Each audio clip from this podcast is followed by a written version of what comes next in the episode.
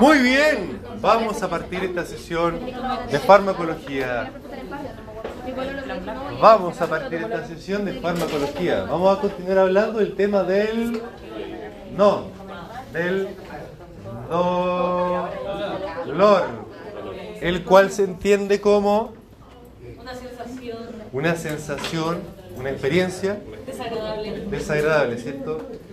Que molesta y que los opioides sirven y que el dolor es más que solo la transmisión sináptica de dolor, ¿cierto? Había toda una serie de componentes que influyen que uno tenga una experiencia. Oye, allá atrás parece que estuviera, no sé. Después del carrete. ¿Qué onda? ¿Qué onda? Están como llegando el carrete. ¿Qué onda? Ya. Vamos a ver. Vamos a ver. Entonces, sí o no que eh, hay muchos componentes que influyen en la experiencia dolorosa. ¿Sí o no? ¿Cuáles son? La experiencia previa. Ya, claro, las experiencias previas que uno haya tenido con dolor. El, sí, el nivel de, de formación, el nivel educacional de una persona influye como proceso y como eh, expreso, por ejemplo, el, malestar, las creencias también, el sistema de creencias que tenga uno, sea religión o no.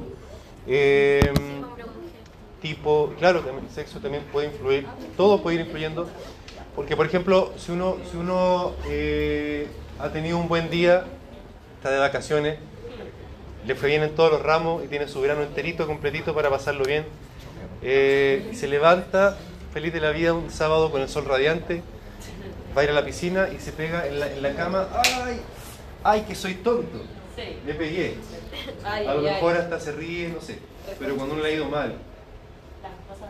¿cierto? ¿Cierto? Eh, a uno se ha sacado puro uno en los certámenes, no sé, por decir algo. La pateó el pololo. Eh, se lo- mismo, mismo golpe, ¿cierto? Misma intensidad y todo, y hasta se pone a llorar del dolor. Porque es una experiencia entera, ¿cierto? De eso hay, de eso hay que... ¿Ah? Que está De- convirtiendo esto decía exportando dolor porque se llama Se llama dolor, sí. Eh, todo eso hay que tenerlo en mente porque eh, en ese contexto, perdón, le pegué con mi trasero. Le pegué con mi trasero. De ese contexto hay que tener presente porque ahora vamos a ocupar los fármacos para el dolor. Pero para tratar el dolor, para abordar el dolor, no basta solo con los fármacos. No basta. Hay que tener eso claro. Para ser buen prescriptor de fármaco hay que saber hasta dónde sirve y, digamos, la- las ventajas, pero también las limitaciones y eventualmente las desventajas. Hay que tener todo eso presente. Bueno, en eso habíamos mencionado nada más de pasadita los opioides, que se llaman así. La verdad es que, acuérdense que les mencioné igual que está la palabra opiáceo, aparte de opioide, pero para efectos prácticos dejamos todo como opioide, ¿cierto? Porque además se habla del efecto opioide. Entonces, para simplificarnos la vida, solo opioides. Ahora, ¿de dónde se obtenían los opioides? Con las plantitas. De las plantitas. ¿Cuáles? De la amapola. De la amapola, cuyo capullito, ¿cierto? Ahí, cuyo capullito dejaba salir un juguito, ¿cierto? Del cual, un juguito delicioso, no sé, nunca lo he probado. Puede ser delicioso. Eh, del cual se obtenía el opio, que es lo que antiguamente fumaban, incluso hubo guerras del opio, no sé si les suena. China, India, Inglaterra. también un montón de cosas ahí. El opio estuvo metido, así como está metido hoy en día la marihuana. Eh, son sustancias, van pasando por pa, pa. bueno, de los opioides habíamos dicho también que, así como el opio se conoce hace mucho tiempo, siglo III antes de Cristo, se tiene registro de que desde Arabia se empezó a ocupar con fines medicinales, aparte del fin recreativo, digamos. Eh, Serturner, no sé cómo se pronuncia en alemán, eh, sintetiza la morfina a partir del opio y le coloca morfina por Morfeo, el dios del sueño. Eh, y hay que señalar lo siguiente, para que quede anclada la idea de por qué son tan, eh, digámoslo así, buenos los opioides como fármacos. Nosotros tenemos, ¿cierto?, la capacidad de liberar sustancias que nos producen placer, que son las beta-endorfinas, que se liberan cuando hacemos mucho ejercicio, ¿cierto? Y que nos produce una sensación de bienestar, ¿cierto? Uno después del partido de fútbol o lo que sea, se siente como Más bien, alegre. ¿cierto? Más alegre también, todo. Bueno, por diversas razones. Pero una de esas razones es la liberación de estas sustancias, beta-endorfinas. Ahora, ¿por qué las menciono? Eh, porque estaba pensando en dos cosas al mismo tiempo. Porque estas beta-endorfinas reaccionan con receptores que tenemos nosotros en nuestras neuronas. Estos receptores son el receptor mu como primera, primer exponente de la familia. No es el único. Salud, dinero, no es el único, no es el único. Eh, digamos, oficialmente, así como para el certamen, no se olviden, si les pregunto por mecanismo de acción, digan solamente el mu. Pero tengan presente que no es el único. Hay más, sí. Está el receptor delta y el kappa y el de nociceptina. Hay que, hay que saber que existen por, por lo pronto, nada más. Eh, entonces, normalmente las beta endorfinas que nosotros liberamos actúan a estos niveles con estos receptores de opioides. Eh, entonces, tiene sentido, así también, esto que escuchamos del uso antiguo del opio para drogarse, ¿no? Las personas que lo usaban y que producían adicción al opio, ¿cierto? Bueno, porque por una parte, eh, digamos, estamos, tenemos en nuestra configuración neuronal receptores que actúan con esa, interactúan con esas moléculas. De ahí el efecto que nos produce. Lo mismo que pasa con la marihuana. Nosotros tenemos receptores endocannabinoides. Receptores de endocannabinoides. Se llaman cannabinoides porque actúan con cannabis. Existen. Por eso la marihuana, digamos, no, no pasa piola. En la humanidad deja una marca, ¿cierto? Eh, Como el opio. Ahora, eh, eso también permite entender una característica que eh, corresponde a una, perdón, me perdí acá, acá, que corresponde a una característica típica de los opioides y que me es muy importante señalárselas por la responsabilidad que ustedes van a tener el día de mañana como prescriptores. Eh, así como uno se va sintiendo bien con el ejercicio y cuando uno adquiere el hábito, ¿cierto? Eh, llega a un punto en que uno, a pesar de que se sienta cansado, chato de la vida, igual nomás se pone las zapatillas y sale a correr. Por ejemplo, no, tengo que salir a correr, uno siente la necesidad de hacerlo, ¿cierto? Uno, en la medida que se va creando ese hábito, el cuerpo le pide deporte, el cuerpo le pide ejercicio, ¿cierto? ¿Sí o no? Porque quizá, pero es que no se ha hecho el hábito todavía. pues. Quizá, mire, quizá no se ha expuesto a las beta endorfinas de forma re- repetida hasta que su cuerpo le pida esta sensación placentera del ejercicio que hace que uno busque, busque hacer ejercicio. Quizá no se ha expuesto ese estímulo todavía. Bueno, así como uno desarrolla este hábito de buscar el, el bienestar mediante el ejercicio, mediado por esta hormona, no es lo único, pero digamos participa ahí, los opioides también van produciendo una sensación de bienestar que va quedándose pegado en el tiempo y que nos permite entender de esa misma forma también cómo los opioides van produciendo tanta dependencia, ¿cierto? Cosa que en Chile no vemos todavía tanto, es verdad que de vez en cuando puede aparecer un paciente que se quedó pegado con el tramadol y no se lo pudieron sacar nunca y tuvo que estar en tratamiento, no sé. Puede pasar de repente. En otros países, como en Estados Unidos, es mucho más frecuente. Probablemente en un futuro muy cercano, no tan cercano, empecemos a tener el problema. Ojalá que no. Y por eso mi, mi necesidad de eh, inculcar en ustedes la responsabilidad de esto, porque en el fondo ustedes van a ser prescriptores de. O sea, si hay abuso, si hay mal uso del fármaco, ustedes pueden ser una puerta de entrada para, para eso. O sea, mediante usted, doctor Cine, ¿por qué no me da la receta? No. Eso. A ver, ¿y por qué? ¿Por qué? ¿Por qué lo siento? Cuénteme, ¿por qué ¿Qué necesita el, tramador? ¿Qué es lo que le pasa? ¿Está con dolor?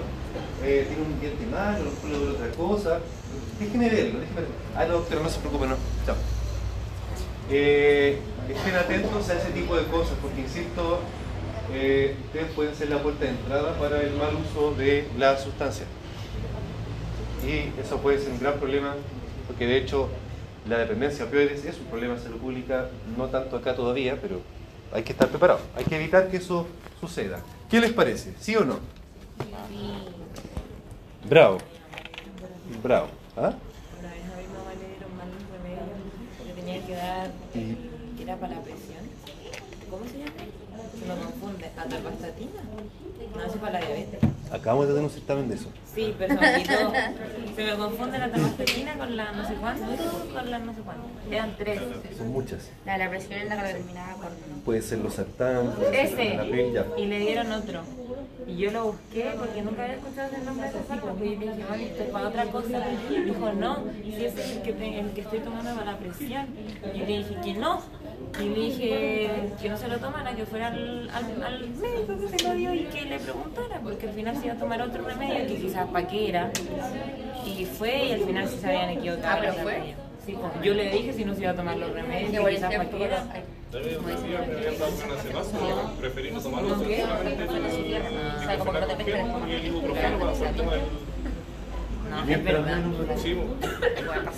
Oye, pero se dan cuenta, miren, acá su compañera le salvó la vida a su madre. Moría. ¿Nos puede contar su experiencia? Ay, Ah. Ayer pasó la Pati y le dije hola Pati. Ay, vale, Pati. ¿A cuál Pati? A la Pati Pastor. Pati Pastor. No, resulta que su compañera aquí, Ignacia González Bielma, de Los Ángeles, ¿no? Chillán. De Chillán. Eh, detectó que uno de los fármacos antihipertensivos de su mamá no era antihipertensivo después de todo y digamos se dio cuenta que lo habían despachado mal, ¿no? Se lo habían dado mal. En la farmacia. no sabía. No, el doctor. La receta. el eh, médico. La receta. Y no tiene por ahí la receta, las cajitas No, es que no sé dónde fue, pero le entregaron las pastillas. Ya. Supongo que el consultorio, no sé. Puede ser, puede ser, puede ser. Bueno, esas no cosas. La letra doctor? Esa, sí, puede ser. Esas cosas pasan y ustedes van a ser parte de esa cadena también. La idea es que sean parte de esa cadena para bien, no para mal. Cuenta tú. Cuenta tú. Bueno, ya sabemos entonces el receptor sobre el cual actúan los opioides, ¿cierto? ¿Sí o no? Ya. Habíamos dicho que, perdón, déjenme avanzar un poquito más, acá. La, la morfina y otros opioides, siempre hablamos de la morfina porque es el prototipo eh, como el, el, el opioide modelo, para compararlo con otros. Se dice que es un agonista, o sea que estimula receptores. Ahora, vamos a hacer una diferencia entre eh, estos analgésicos y los otros analgésicos en que, supongamos el caso de los antiinflamatorios, ellos eh, disminuyen la disponibilidad de mediadores inflamatorios, ¿cierto? Inhibían la síntesis de... de... No, la COX es la enzima que inhibe. La síntesis de prostaglandina. Eso. Y el También, también. Inhiben a la ciclooxigenasa 1 y 2 y con eso se disminuye la producción de y tromboxanos. Muy bien. Eh, pero digamos, no es la única razón por la cual una persona con alguna patología, sea cual sea, pueda tener dolor. O sea, si esa persona tiene un problema, una compresión de un nervio, del trigémino por ejemplo, o un herpes facial, eh, no es un dolor de origen inflamatorio, ¿cierto? Por tanto, en ese caso, el antiinflamatorio mucho efecto no va a hacer porque no, no está, no, no, eh, no calza, Exactamente. De ahí también que para tratar el dolor, sea cual sea el paciente o el cuadro, hay que tratar también la causa de este mismo, justamente. Eh, no basta con tratar el síntoma, a pesar de que el síntoma es muy importante. El dolor, ¿cierto? Es una experiencia desagradable que ya afecta la calidad de vida del paciente. Bueno, vamos entonces a entender un poco cómo es que funciona a nivel molecular la morfina y sus otros parientes. Eh, pariente. Pariente. Tal cual. Ya, nos vamos a trasladar como el profesor Rosa con el cassette. Aquí en la- Eso lo han visto, ¿no? No. Son muy jóvenes. Sí, No sé, otra época. Sí, tenía que decir esa mi mamá que pega un chachazo. Uy, uy, uy. Bueno, ¿dónde estamos en la imagen? ¿En dónde? En la neu- ahí en la neurona. Pero hay más de una neurona. Hay una sinapsis, ¿cierto? Una interacción entre dos neuronas. Una que es aferente, ¿cierto? ¿Cuál es la aferente? Es la que viene, ¿cierto? Desde el sitio hacia el sistema nervioso central. O al centro integrador. Muy bien, muy buen recuerdo, muy buen recuerdo. Eh, en el caso de la imagen, entonces, la señal va de acá para allá. Esta neurona está mandando la señal de que, no sé, hubo daño en la piel, por ejemplo, y esta es la que está recibiendo la información para llevarla luego al centro cerebro, tálamo, tronco encefálico, etcétera, etcétera, etcétera. ¿Sí? ¿Todo bien? Ya, pregunta para ustedes. ¿Dónde aparece aquí el receptor que nos interesa? ¿Dónde? ¿Dónde? Dígalo, dígalo. Ya, pues dígalo. Si lo apuntó con el dedito. Ya, arriba en la neurona aferente y la neurona que está, también se llama presináptica, ¿cierto? Porque es la que está en la primera mitad, digamos, de la sinapsis.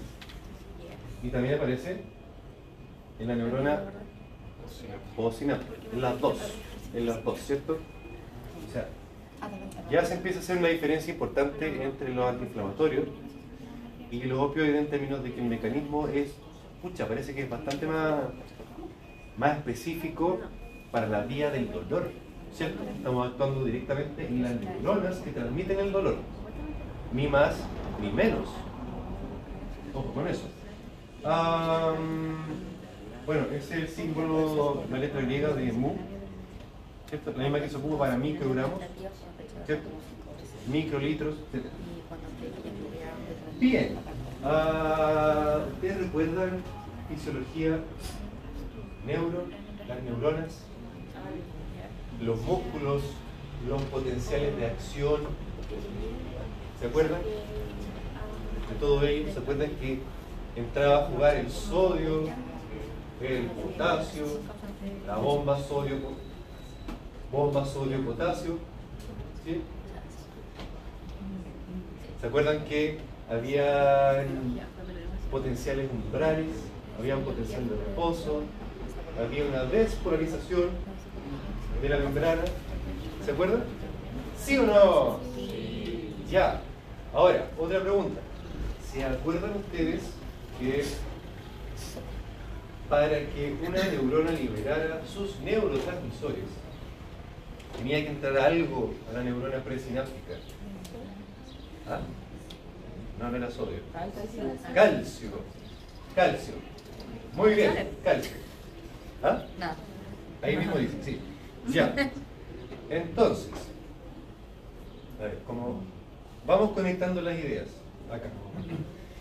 Sabemos que la morfina y otros opioides son analgésicos, ¿cierto? Disminuyen la transmisión del dolor. Eso es lo que sabemos. Por otra parte, estamos viendo acá que en las neuronas eh, del dolor, a nivel presináptico, hay receptores que responden a morfina. Y por otra parte, sabemos que para que la neurona libere las vesículas sinápticas tiene que entrar calcio a la neurona, ¿cierto? Y si conectamos una idea con la otra, ¿qué sucede?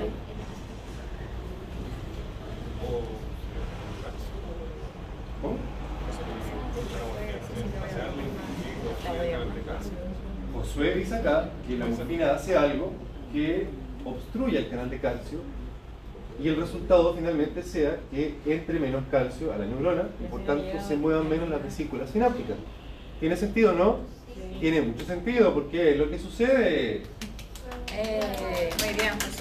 Muy bien, muy bien. Efectivamente, efectivamente Bloquear los canales de calcio. Pero no, no directamente. Me parece que hay, hay interactuar con el receptor MU. Ojo que es un receptor ligado a proteína G. ¿Se acuerdan de la proteína G? Ya. Fosforilaba, se activaba la adenilciclasa. Adenilciclasa, ¿se acuerdan? AMP cíclico. AMP cíclico, ya. En este caso, al activarse el MU, se disminuye la producción de AMP cíclico, con lo cual eh, se abren menos los canales de calcio, con lo cual entra menos calcio en la neurona, con lo cual Transmite menos. transmite menos porque se movilizan menos vesículas sinápticas y por tanto se libera menos neurotransmisores.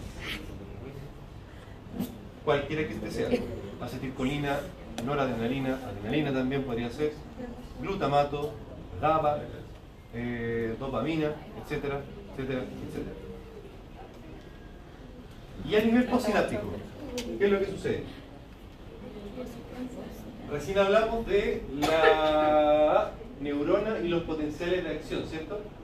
De que eh, para que se despolarizara una membrana excitable, sea neurona o sea músculo, eh, tiene que pasar cosas con el sodio y el potasio, ¿cierto? ¿Qué eran esas cosas? Entrar y salir, ¿cierto? Dicho de una forma fácil, entrar y salir. Que entrar, que entrar alto sodio cuando se está despolarizando y que saliera potasio y viceversa cuando se hiperpolarizaba, ¿cierto? Ya. Eh, por lo tanto, hablábamos de que una neurona que está excitada o músculo que está excitado, una membrana cualquiera que sea, eh, está despolarizado, ¿cierto? Se pegaba el salto el potencial hacia el lado positivo, ¿cierto? Volvía allá. Perfecto. Y cuando está en reposo, la membrana está, al contrario de despolarizada, está hiperpolarizada, ¿cierto? Está más polarizada, porque hay más diferencia de potencial a un lado que al otro de la membrana. Ya. Y eso dependía de nuestros queridos electrolitos que se llaman sodio y potasio. Muy bien. Ahora, si yo sé que la morfina es un analgésico que inhibe la transmisión del dolor, por otro lado sé que tiene que haber juego, movimiento, flujo de sodio y de potasio. En la neurona, algo tiene que pasar con la morfina y con estos electrolitos para que se transmita menos la señal. ¿Y qué es lo que vemos acá? Que la morfina, al interactuar con su receptor postsináptico, ¿qué es lo que sucede? También ligado a proteína G, Hace que salga potasio. estimula la apertura de canales de potasio, Potasio. potasio, aumentando la salida de este hacia, hacia el espacio. Le- gracias, gracias, no, no me acuerdo la palabra. Al líquido extracelular, con lo cual la neurona postsináptica se hiperpolariza y se hace más difícil de estimular, se hace más difícil de despolarizar, se hace más difícil que alcance el umbral Y ahí no va a sentir dolor. y por tanto, aunque llegue neurotransmisor acá arriba, esta neurona igual va a estar medio atontada. O sea, acá arriba va a estar liberando menos y acá abajo va a estar transmitiéndose más lento. Porque lo que está en signos positivos es decir, igual está saliendo por el potasio. Justamente, justamente. O sea, a nivel presináptico entra menos calcio, a nivel postsináptico sale más potasio, disminuye la liberación de neurotransmisor, eh, hiperpolariza la membrana, con lo cual se eh, bloquea, se enlentece, se inhibe la transmisión del dolor.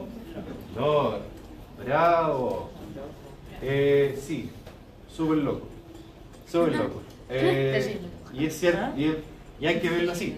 Porque si bien esto, digamos, lo menciono porque nos complica un poco más la vida, pero eh, para efectos prácticos, para el test o el examen o lo que sea que, hagamos de aquí a noviembre, fines de noviembre, eh, la respuesta a mecanismo de acción de opioides es agonista de receptores MU. Muy bien.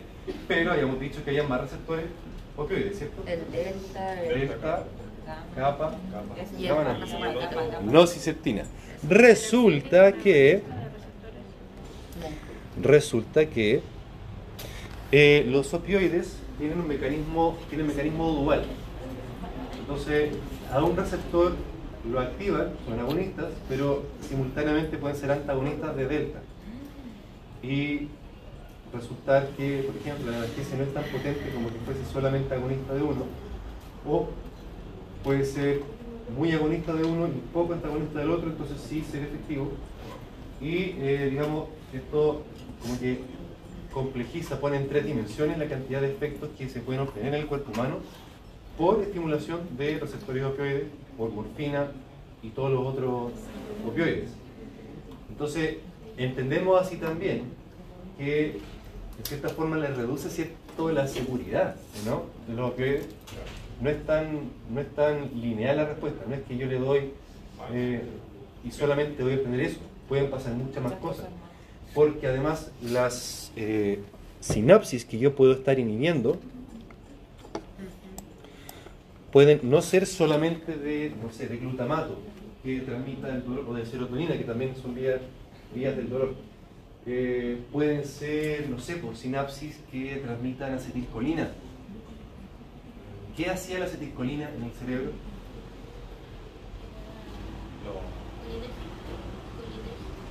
Sí, sí, por ahí, por ahí va. ¿Qué pasaba? ¿Activaba o hacía que uno se relajara? No me acuerdo. Ya. A nivel de cerebro, la acetilcolina es el neurotransmisor más, más presente en todas partes Ahí ya me y es fundamental para los procesos cognitivos. Ustedes que están aprendiendo, mucha acetilcolina. La memoria, la concentración también, hasta cierto punto. Eh, el estado de alerta también dependen de la acetilcolina. ¿verdad? Es como el neurotransmisor más importante, por así decirlo, que tenemos en el, en el cerebro para, para ser quienes somos. Sin embargo, ¿ah? Está simpático para ser bueno. Eh, además, sí, además, ¿cierto? Muy bien, excelente. Entonces, ¿qué pasará si esta neurona que estamos inhibiendo acá libera acetilcolina? ¿Cómo puede estar la persona que está con heroína en el cuerpo, por ejemplo? Si estoy inhibiendo circuitos colinérgicos a nivel del sistema nervioso central, ¿cómo esperan ustedes encontrar esa persona que está morfinizada, morfin, tan- morfinizada, heroinizada con heroína? Si estamos inhibiendo distintos circuitos.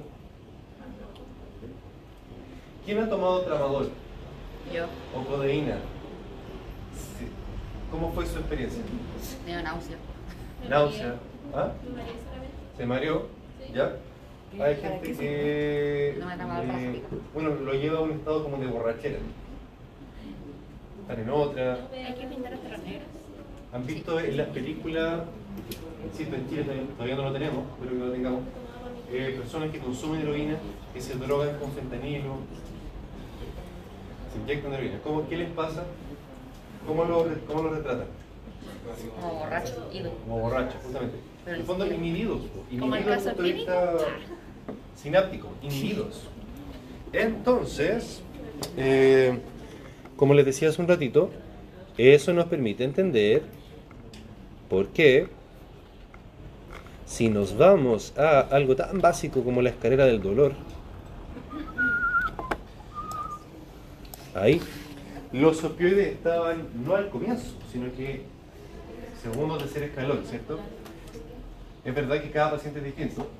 A lo mejor puede haber alguien que, que, no sé, o no quiere tomar esto, o tiene alergia a todo, o tiene enfermedad renal, úlceras digestivas, y ha tenido alergia antes de paracetamol a la dipirona, y a lo mejor tendría que partir el tiro con codeína o tramadol. Profe, por ejemplo, a mi abuela, eh, cuando le ponen morfina, ella está como dos días, tres días con vómitos, pero así. O sea, y, y como cuando le dijo a los doctores, como que dicen como que no, que eso no pasa, y en general como que es normal que la gente le dé como. Ya. Primer concepto a señalar, eh, cada persona es distinta, cada persona reacciona distinta a los fármacos.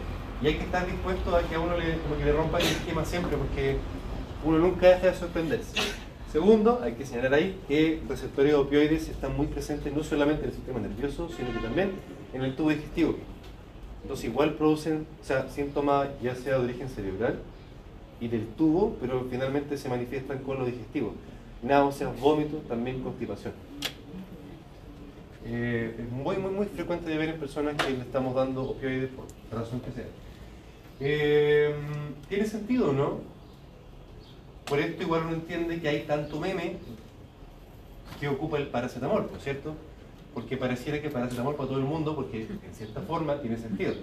Paracetamol, súper barato, bueno como analgésico hasta cierto punto, por supuesto.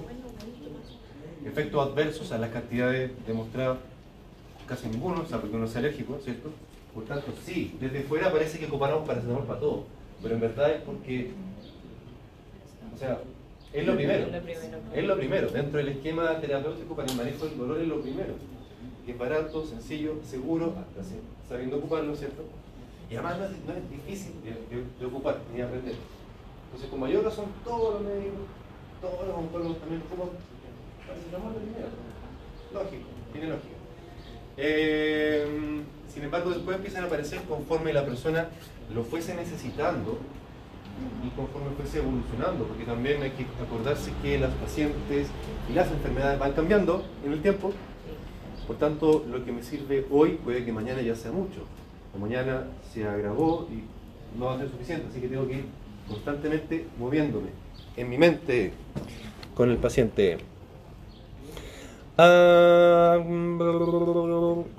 déjenme recuperar el hilo de la conversación. Eh,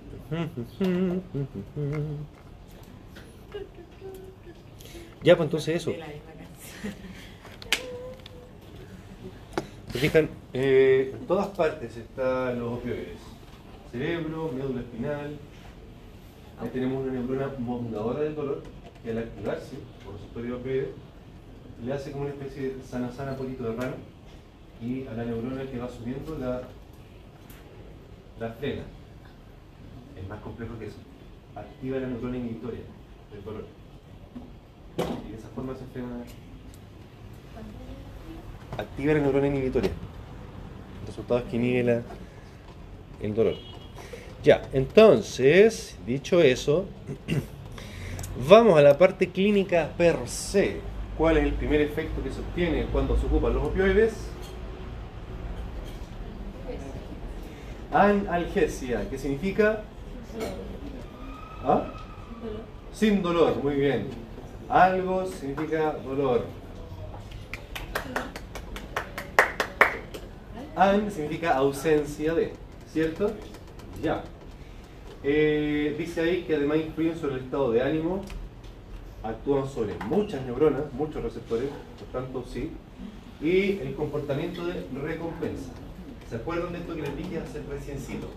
Cuando uno hace ejercicio y libera opioides endógenos, uno se empieza a ser adicto a ir al gimnasio, adicto a, los deportes, etc.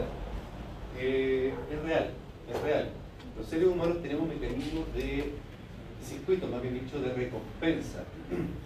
Son aquellos los que se activan cuando, por ejemplo, ustedes suben una foto al Instagram y les dan 500 likes. ¿Y cómo se sienten? ¿Cómo se siente? ¿Les gusta o no les gusta? Una foto cualquiera, 1200 likes. ¿Cómo se siente eso? ¿Se ¿Ah? ¿Se siente bonito? Eh, entonces, voy empezando a buscar, porque los, los animales, incluyendo los seres humanos, nos movemos por aquello que nos produce placer y aquello que nos produce dolor. Nos acercamos a uno, nos alejamos del otro. Eh, no sé si me gustó que me dieran 500.000 likes en Instagram. Voy a empezar a buscar qué otra foto puedo subir para que me den más likes, ¿cierto? Es como una carrera contra quién tiene más likes, ¿o no? Es como que yo mismo quiero tener más likes que la foto anterior y así. Nos empezamos a ser adictos dependientes, de cierta forma, a, a las redes sociales, a las reacciones. Eh, porque, o sea, por esto mismo, biológicamente se ha establecido que tenemos circuitos que nos hacen buscar aquello que nos produce placer y evadir aquello que nos produce dolor. Por eso, eh, cuando le tenemos miedo a algunos profes, eh, nuestro cuerpo reacciona, ¿cierto? Nos duele la guata, nos ponemos a transpirar y no queremos verlo, no queremos hablarle. Le preguntamos al otro profe qué va a pasar con las notas del certamen de cirugía y el otro profe le dice, no, si yo no soy jefe del ramo, pregúntenle a la otra profe. Y ustedes me han dicho, es que le tengo miedo. ¿Sí o no? Ya, porque uno evita, uno evita aquello que le da miedo, porque evita lo que le produce sufrimiento o dolor. Bien, muy bien. Excelente. No tendría por qué tenerle miedo. No, si la, ella se demuestra de una forma, pero es parte de su aprendizaje. Pequeña saltamontes. Así es. Eh, bueno, esto pasa también con los opioides. Eh, como tenemos activación de receptores que producen una sensación placentera, de cierta forma, eh, nos vamos quedando enganchados y vamos buscando y buscando y buscando. ¿Vieron la película que les recomendé la semana antepasada? Requiem por un sueño. Retrata la historia de personas que es, digamos, se hacen dependientes a sustancias hasta el punto en que arruinan su vida. Los cuatro, los cuatro personajes. Eh, más detalles no les quiero dar. Bueno, pero aparte del sistema nervioso central, eh, tienen efecto en otros sistemas, lo cual, insisto, le aporta cierta complicación a su uso como analgésico, por lo cual no se ocupan de primera línea. Eh, efectos a nivel cardiovascular, sin embargo, cabe señalar aquí que más importante debería haber yo puesto respiratorio, porque las personas que sufren sobredosis de opioides, como le pasó a Michael Jackson, que dicen que se murió, dicen que está que va a volver, eh, pero ¿ah? con la reina Isabel y con Elvis. Eh, Nadie va a saber nunca. producen, producen un efecto de inhibición de la respiración a nivel central. ¿Alguien ha hecho cursos de reanimación? Sobre todo usted. También, ya. Bien. eh, la intoxicación por opioides es como un capítulo especial, un capítulo aparte. Porque si usted tiene una persona donde se sospecha que hay eh, sobredosis de opioides, hay que usar un fármaco para poder revertir. Porque como está inhibido a nivel central la respiración de esa persona, yo por mucho que lo ventile, lo comprima y lo agarra a patar, no va a respirar. Porque está inhibido a nivel del sistema nervioso central. Por eso se ocupa como un capítulo aparte en la, en la reanimación, porque hay que saber identificarlo y saber solicitar o, o indicar el uso del fármaco, cuyo nombre, si hubieran hecho el caso clínico, lo sabrían. ¿Cuál? El Naxo. el- Naloxona. Nal-. Naloxona, justamente, sí. Bravo. Naloxona. Naloxona. Es el antagonista de opioides y eso es lo que hace que recupere la persona en esos casos. En esos casos. Eh, fijaos, eh. fijaos acá. Asegurada. Eh, dice ahí, en un sujeto con dolor se produce la analgesia, se produce somnolencia, cambio de humor, incluso la euforia. Porque eh, esa persona está con dolor, si tiene cáncer, supongamos, o tiene algún otro malestar psíquico incluso, Y le puse todo. Antagonista.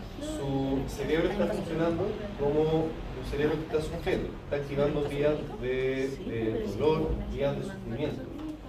Eh, por tanto, ocupo la sustancia que revierte ese efecto y ya, perfecto, lo vuelve a la normalidad. Sin embargo, si usted no tiene un cerebro que está funcionando con dolor, usted ocupa la sustancia, no le hace el efecto que esperamos y le puede producir sensación desagradable, náuseas, vómitos, los efectos adversos. Tiene que ver esto con el funcionamiento de base de la persona. Es lo mismo que sucede cuando una persona que no tiene depresión toma antidepresivos. ¿Qué es lo que le pasa? Nada. Los efectos adversos sí. Porque si sus circuitos están funcionando bien, se van a compensar bien. Usted se puede tomar la fluoxetina, la paroxetina, lo que sea, y no va a pasar nada, no hay ningún cambio. Bueno, de ahí que sea difícil en salud mental hacer diagnóstico realmente, porque como todo pasa lentamente en salud mental, por el tiempo, y no podemos ver, no podemos objetivar si la persona está con depresión, salvo por la evaluación, la conversación, ¿cierto? Eh, a veces sucede que el psiquiatra indica antidepresivo y la persona se mejora, pero no porque el antidepresivo esté funcionando, sino porque se resolvió el problema, se pasó la pena, no sé. Eh, pero sucede sí que si usted no tiene realmente el trastorno depresivo, no tiene el problema de serotonina, digamos, en el cerebro, se toma el antidepresivo, porque su, porque su circuito está sano, está funcionando bien. Más o menos algo así pasa acá. ¿Ah? Si usted está con, con el problema, va a ser efecto. Si no, va a pasar lo mismo. Va a tener el fondo predominio de los efectos adversos y se va a sentir como el ajo. Entonces eso de que, por ejemplo, ya si uno está bien y se toma un antidepresivo no va a tener depresión. ¿Cómo? Que, por ejemplo, yo que estoy bien, no me tomo un antidepresivo, si no me hace nada, no me da depresión. Eh, no, pues no le va a curar la depresión porque no tiene depresión. Es, hay mucha gente que dice como ella, yo por ejemplo que estoy bien, si me tomo un antidepresivo, probable que me dé depresión. No, Pero no. Ah, mi, A lo- a lo me más- decía eso. no tampoco. A lo más Sí, me es que donde piensan que como los O sea, como que después no vas a poder, ya decía, después no va- vas a, ser- no vas a poder ser feliz porque no vas a poder captarlo tú sola. Y es como, O que después no va a poder No. sobrellevar su emoción. No, al, al no tomarlo, después quizás no va a poder sobrellevar su emoción. Al menos eso es que pero es que por eso tú lo tomas también con el psicólogo. Incluso, incluso es contradictorio con lo que se sabe y se ha demostrado de la antidepresión. Cuando efectivamente la persona se, se sana y con mayor razón puede seguir adelante con su vida. Entonces, son mitos, son creencias. Sí, Ningún antidepresivo se usa de, a permanencia. No está estudiado para seis meses, dos años, y todo lo demás, digamos, se va viendo caso a caso. Pero no, ninguno se supone. Para toda la vida. No, no. Lamentablemente. No se quiere así, no se, no se busca eso. Este Bien. Como bien les decía reciencito, acá abajito, en las últimas tres líneas de esta diapositiva, dice respiración, línea 1. Línea 2, inhibe la actividad de el centro respiratorio ubicado en el tronco encefálico, que corresponde al centro de origen de uno de los nervios craneales más importantes. Más importantes por su función vegetativa. ¿Cuál será este nervio? No, tampoco. Pero a ver cuál. Es uno de los pares o nervios craneales. El 1, el 2, el 3, el 4. Gloso. Es el 10. Chuta. El gloso. Es el 10. No, Ay, cerca de el que ese. tiene un nombre cortito. Un nombre ¿Pero cortito, cuál es? sí. ¿Cuál número? El vago, Vago. muy bien. El nervio vago. El 10. O también llamado, muy bien, cardio neumo entérico. Cardio de corazón, neumo de pulmones, entérico de vísceras digestivas. Entonces, a ese nivel, los opioides inhiben la actividad autónoma, ¿cierto? automática que tiene el centro respiratorio, por tanto, si eso está inhibido, como les decía hace un rato, el paciente que esté intoxicado, usted lo puede agarrar a patada y no va a despertar. Va a seguir en paro respiratorio porque está inhibido a nivel central. Más o menos parecido sucede con intoxicación por una de las sustancias más conocidas, el alcohol. Muy bien, muchas gracias. También, sobredosis de alcohol, inhibición del centro respiratorio, muerte. Tal cual. Tal cualcito. Pero profe, a las personas que le dan morfina, entonces se le inhibe la respiración. Y hay que Eh, ponerle... no, a dosis alta. Ah. a dosis alta. Ah. Eso puede llegar a pasar.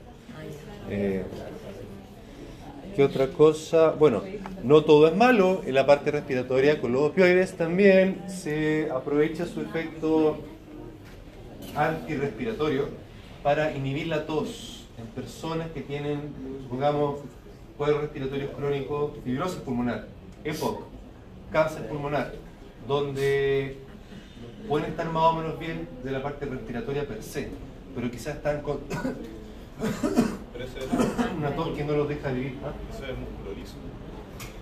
Eh, no, ¿Será el músculo liso del fuerte? no, en el centro, a nivel central. A nivel de la neurona, impide la, el reflejo de la tos. Entonces los opioides, ¿ah? ¿Cómo fue que dijo de la tos? eh, que inhiben el gatillo del sistema nervioso central que produce la tos. Eh, entonces, suponga usted que tiene una paciente con fibrosis pulmonar, joven, tiene 50 años. Eh, joven, joven, tiene 50 años, joven, llega a la consulta de la doctora Gutiérrez. Eh, está en el sillón dental y la está evaluando. no puede trabajar porque tose mucho. Sin embargo, ella, de, ¿a quién deriva? Chachazo. La doctora Concha dice, esto se resuelve en la atención primaria. Vuelta. Vuelta. Eh, podría pedir evaluación de bronco una, una muy buena razón. Sugerirle, por ejemplo, o pedirle la indicación para empezar a ocupar opioides, para inhibir la tos de esta, de esta paciente, que puede estar súper bien, puede estar compensada desde el punto de vista, como dije antes, respiratorio, metabólico, y podría ser beneficioso para poder trabajar bien con ella, inhibir la tos. Ahora, No hay otra cosa que un opioide para inhibir la tos. eh, podrían ser benzodiazepinas, pero... Ahora, para la inhibición de la tos, hay algo, una sustancia súper común, que de hecho usted mismo me lo mandó por TikTok. Sí, justamente, justamente la codeína. Sí, por eso los jarabes tales como el code, todo el que está ahí, tienen codeína, porque, eh, o sea, como opioides muy poco potentes. La codeína se transforma como en la mitad en morfina cuando pasa por el hígado, eh, lo cual permite entender que es mucho menos potente, como dije antes, que la morfina. Eh, ¿ah?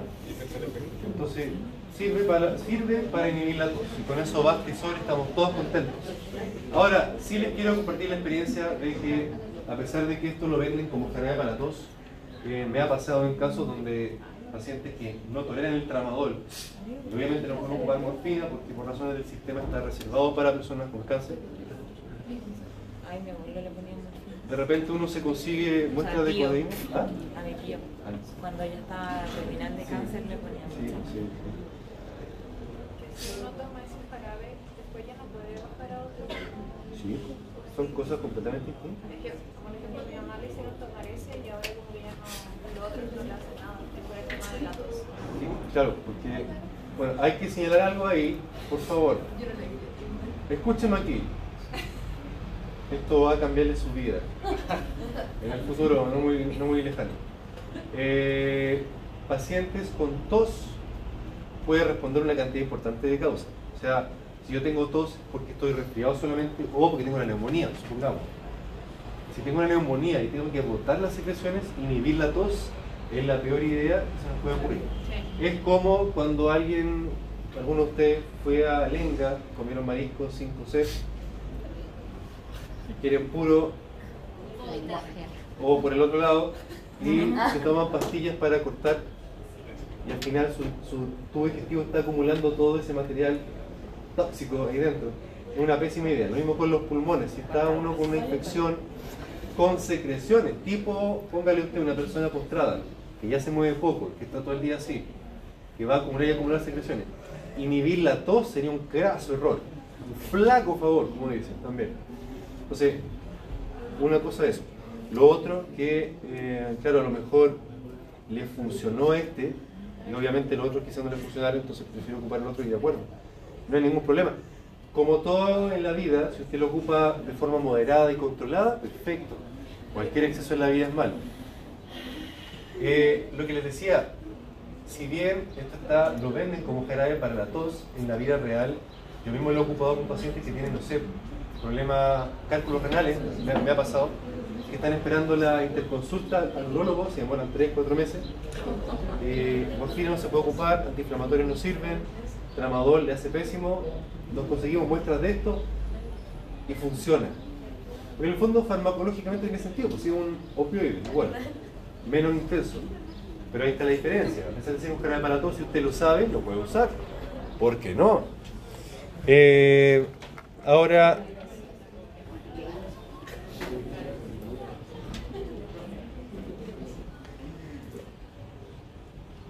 ahora, De la parte digestiva es una, un área que produce hartos problemas eh, para el uso de los opioides porque produce mucha constipación. No sé si les ha pasado a los que han tomado tramadol o alguna otra cosa.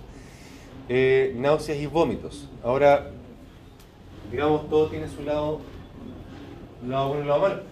La constipación puede ser beneficiosa en pacientes con cáncer que tienen diarrea crónica, supongamos. Y de hecho, se, se ocupa. Porque como le, frena el peristaltismo, digamos, el paciente no está con ganas de ir al baño todo el día.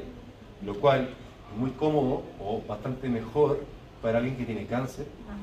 Se te están corriendo, no sé, cinco veces al baño en el día que dos o una. O sea, uno, uno va ajustando las perillas porque cada persona es distinta, por tanto hay que tomar decisiones individualizadas en cada persona, preguntando todo el rato y viendo qué es lo que se puede hacer, qué es lo que no se puede hacer. Eso es lejos lo más relevante de los opioides. Ahí están eh, puestos en orden de potencia, desde menos a más potente. Codeína, menos potente. Tramadol, igual es opioide débil. Morfina, que es la vedette de los opioides, la reina, la opioide modelo. A partir de ella se compara el tipo, el fentanilo. El fentanilo es 100 veces más potente que la morfina. Michael Jackson, sí. Eh, hay otro que no lo puse acá, que es la buprenorfina, que es la que viene en los parches. Eh, ¿Son de colores? ¿Le suena de, col- de color como carne? Ah, no. Sí. Eh, Transtec, ¿le suena Transtec? El Norspan también. Son más o menos, se ocupan para los traumatismos. Eso tienen buprenorfina. Buprenorfina es morfina pero más potente. Eh, parche de morfina existe, pero creo que en Chile no. Fentanilo existe en parche también, también existe en ampolla, porro que también se ocupa en pabellón como parte del esquema. Ahora, ¿Ah? ¿ah? ¿qué cosa? Y además que uno es como Lo- razonar así pensar que, por ejemplo, lo que decía del jarabe, sé que uno puede entrar por otras cosas. Sí, pues, si uno tiene el conocimiento, Sí. digamos, eso es un plus a lo que ya viene hecho. O sea, esto no hay que pensarlo mucho. El jarabe ya está demostrado, lo comercializan, viene listo. Equivocarse con la dosis es muy difícil, porque ya viene preparado. Pero claro, o sea, uno como profesional clínico le, le tiene que poner lo otro. O sea, el, el cómo lo uso, cómo lo aprovecho. Sí o sí. Si no, si, no, si es copiar y pegar, Nosotros también podemos hacer recetas eh, magistrales. Eso cuando nosotros Sí, decimos pues, que sí. crear un fármaco con tanto porcentaje de otro. según yo sí, no he leído nunca. ¿Está prohibido para los odontólogos? ¿Usted lo ha hecho? Sí, el día de la mañana. Ay, qué Por ejemplo, una, una, tuve que mandarle a hacer cápsulas de vitamina D a una paciente. Ay, a mí, mi Sería- abuela, eh, porcentaje de... sí, De- yo estoy deficiente de eso, me hicieron tomar unos sobres, mi abuela me dijo no, y me mandaron a hacer unas cápsulas, Y sale que es mucho más mejor.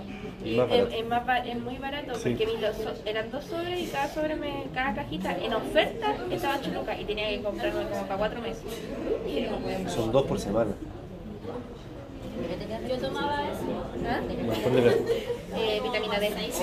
Ay, aguanta, Hay una cosa que es como de vida y son más caras. Esa, de, cara. de vida de vida max. Son ricas, sí, pero muy caras. Y lo que me pasaba, no sé si puede ser, ¿no? Me dolía mucho la cabeza. Bueno, cuando me lo tomaba, después tenía un dolor de cabeza, pero horrible. Puede realmente horrible, horrible, horrible, horrible. Son las 20. Me quedo ahí. Estamos casi listos. Bueno, eh, quizá cerrar el, día con... No, el día no, todavía no. Pero observad, ahí en diapositiva ustedes ven yapo.cl, gotitas de morfina, jarabe de morfina. Sí, jarabe de morfina. Eh, ya, pero ¿por qué?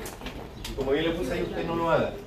Eh, como les dije antes, ustedes van a ser parte de la cadena del mal uso del fármaco eventualmente. Eh, no solo lo van, a perseguir legalmente hablando, judicialmente hablando, si es que llega a suceder algo. Los van a, no sé, pues le pueden abrir un sumario donde ustedes trabajen, lo van a suspender de, la pega, eventualmente pueden llegar a juicio y per- perder la licencia, de perder el trabajo que han hecho todos ustedes todos estos años de universidad. Eh, pero también pueden estar contribuyendo a una dependencia a drogas, eh, con todo lo que ello implica socialmente y médicamente hablando. Una persona que es adicta a una sustancia destruye a toda la familia al cabo, salvo que tenga una situación económica, por ejemplo, demasiado buena que le permita financiar su vicio, por así decirlo. Pero eso es pan para hoy, hambre para hoy día también. Porque la plata se, le- se la gastan de una forma increíble. Y venden todo. Nosotros mismos en la atención primaria vemos una cantidad importante de casos de familias donde quedan embarrados, quedan embarrados básicamente. Y eh, ustedes mismos que van a poder, no sé, oye, tú vas a hacer la receta de morfina y yo tengo la de listo. Y, y queda. Y, pasa, pasa. Los anestesistas, no es algo, no es un prejuicio, una generalización, pero hay anestesistas que sí se han hecho, digamos, adictos, asiduos a usar las sustancias que ocupan en el pabellón. No todos, por supuesto, son casos nomás. Pero aunque sea un caso, sería grave. No, no debería pasar. No debería pasar.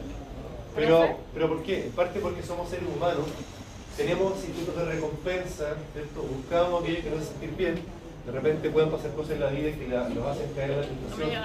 Y dicen, ya voy a, ah, voy a tomar unas 20 botellas de Ramón a ver si. No sé, estoy diciendo, estoy diciendo por... Yo como a eso. Y puede pasar, pues sí, sí pasó con el alcohol. No Si pasa con el alcohol, ¿qué me va a pasar con esto? Podría llegar a pasar eventualmente. Y como digo, ustedes van a ser los que firman y firmen esa receta, ustedes pueden ser los responsables. Apelo a su responsabilidad. Tenemos una duda, ¿Cuál? pero curiosa. ¿Cuál? Usted cuando va al médico, son enfermos. al médico. Ah, tiene que tomar algo. Se autorreceta, tiene que ir a No, parte. habitualmente yo mismo, yo, yo, ¿qué me va a perder el tiempo? Ya, y espere, si ustedes necesitan un, fármaco con receta, ¿puede firmar con su cuestión? En algunos casos sí. En algunos casos uno puede ¿No ir. le piden el carnet? O sea, Sí, la verdad es que cuando yo evito hacerlo, no me gusta, pero Cuando es muy necesario. claro, que de repente Y uno- usted no va al médico así como me duele la no al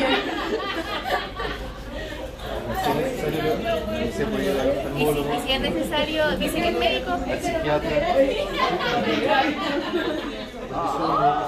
La gente mucho, sí. La verdad, aprovechando. Ay, me imagino cuando su salga cirujano de pista. ¿Le puedo decir algo? Me gustaba más con el pelo largo. Vi sus fotos, sí, que me, me costó sí llegar a... Era más pinta. ¿De verdad? Sí. No, porque tengo demasiado pelo. No, pero es que sube fotos, sube fotos. mejor tener pelo que no tener pelo. ¿Ah?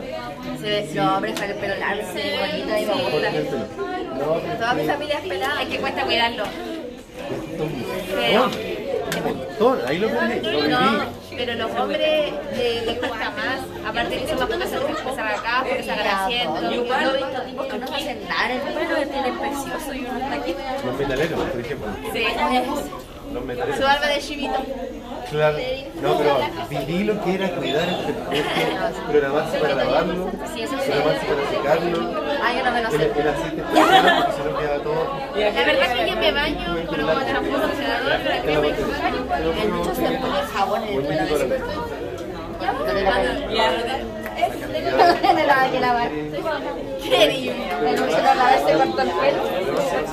Y me dijo, me lavé el pelo. Aparte Yo mucho. Mi amor, Nos vemos, cuídense. Que estén bien, chicas.